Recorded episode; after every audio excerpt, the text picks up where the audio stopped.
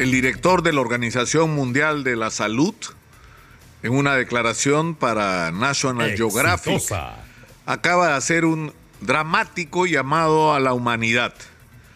Lo que ha dicho en resumen es lo que lamentablemente los peruanos sabemos, que la pandemia del coronavirus puso en evidencia las fragilidades e inequidades de los sistemas de salud en el mundo y que no estamos preparados para enfrentar algo que será inevitable, una nueva pandemia que según los especialistas podría tener efectos aún más devastadores de los que ya tuvo el coronavirus.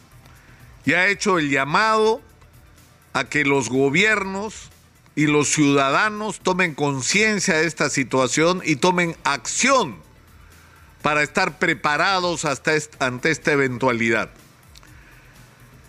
Y es sorprendente cómo las palabras del director de la Organización Mundial de la Salud coincide con lo que estamos viviendo hoy. En el mundo falleció que o, o se contagió cerca del 8% de la población mundial y murieron casi 7 millones de personas como producto del coronavirus. Y el Perú, pese a que en términos formales murieron 200 o 220 mil personas, todos sabemos que murieron bastante más que eso. Pero incluso con esa sola cifra, tenemos el vergonzoso mérito de ser el país que en relación a su población ha tenido la mayor cantidad de muertos en el mundo por el coronavirus. Y esto ocurre en un país que brillaba por su éxito económico. El Perú, incluso en medio de la crisis internacional, era un país que no paraba de crecer, que sus números macroeconómicos eran fantásticos, éramos el milagro peruano. Pero era un milagro que venía con falla, que tenía que hacer importantísimas correcciones para que ese crecimiento económico le garantizara a sus ciudadanos un mínimo de bienestar. Y parte de ese bienestar tiene que ver con el acceso universal a la salud pública.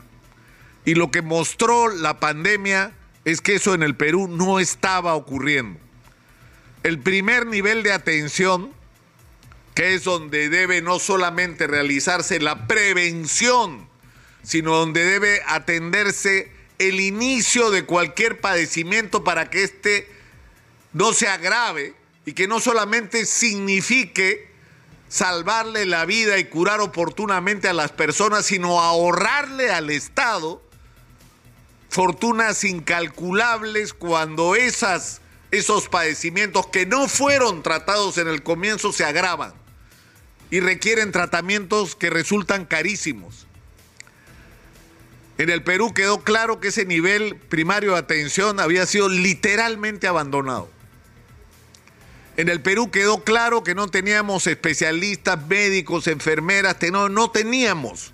Teníamos un enorme déficit de personal para atender una situación normal de salud.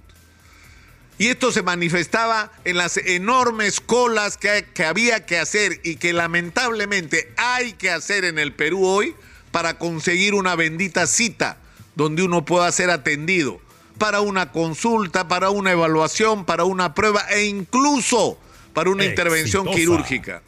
Y hay gente que muere esperando la cita que nunca llega. Y eso tiene que ver, entre otras cosas, con la clamorosa falta de personal de salud. Y eso en la pandemia se hizo evidente y dramático porque hubo que abandonar el resto de la salud pública para atender solo el COVID. Y miren ustedes, después del tiempo transcurrido, lo mismo está ocurriendo hoy. Se está teniendo que abandonar la atención de otras patologías para atender el dengue porque estamos rebasados. Pero ¿qué es lo que esto significa y por qué es tan importante regresar sobre este tema todas las veces que sea necesario? Porque no hemos aprendido la lección, porque nos ha ocurrido lo del coronavirus que ha sido una tragedia nacional y no hemos hecho nada serio ni importante para corregir ese estado de cosas.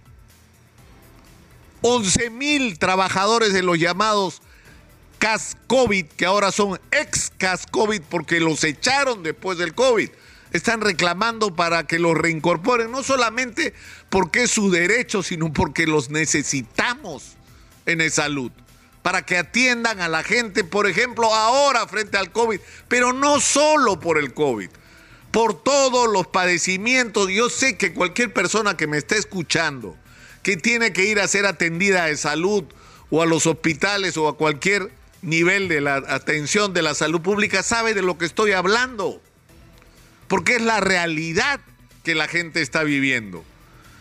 Y tenemos que ser conscientes de la urgencia de hacer correcciones porque si lo que estamos viviendo con el dengue, que es en pequeña escala, lo que podríamos vivir a fines de este año, cuando venga las consecuencias en salud pública del gran fenómeno del niño que se está anunciando, esto va a ser simplemente incontrolable. Y se van a tener que tomar medidas desesperadas que no van a alcanzar para impedir que muchísima gente muera de algo de lo que ya nadie debía morirse que es el dengue, y proyecten ustedes esta situación a lo que podría pasar si el anuncio que puede resultar terrorífico del director de la Organización Mundial de la Salud, de que hay que estar preparados para una nueva gran pandemia, imagínense que ocurre una nueva gran pandemia. Y resulta que nos va a agarrar esa gran pandemia igual o peor de lo que estuvimos antes para enfrentar el coronavirus. No podemos seguir en esta situación. Hay un problema que no tiene que ver solo con la asignación de recursos que hacen falta en el sistema de salud. Hace falta una profunda reforma e integración de todos los sistemas de salud. Hace falta contratar todo el personal calificado que se necesita para atender la salud pública. Pero hace falta sobre todo que la corrupción se acabe en todo el sistema de la salud pública, en todas las caras que tiene, ¿ah? desde los que se enriquecen robando con la construcción de hospitales, hasta los que se forran tercerizando servicios que los hospitales deberían prestar. No, cruza para el frente, hermanito, hermanita, ahí vas a encontrar la tomografía o el medicamento o el reactivo que necesitas porque el hospital no tiene. Hasta ahí hay corrupción, hay que acabar con eso, pero hay que imponer sobre todo una gestión profesional de la salud pública en el Perú que lamentablemente no tenemos. Y si algo no tenemos para terminar, es tiempo. El momento de hacer las cosas es ahora porque después será demasiado tarde. Soy Nicolás Lucar, esto es Hablemos Claro, estamos en Exitosa, la voz que integra al Perú.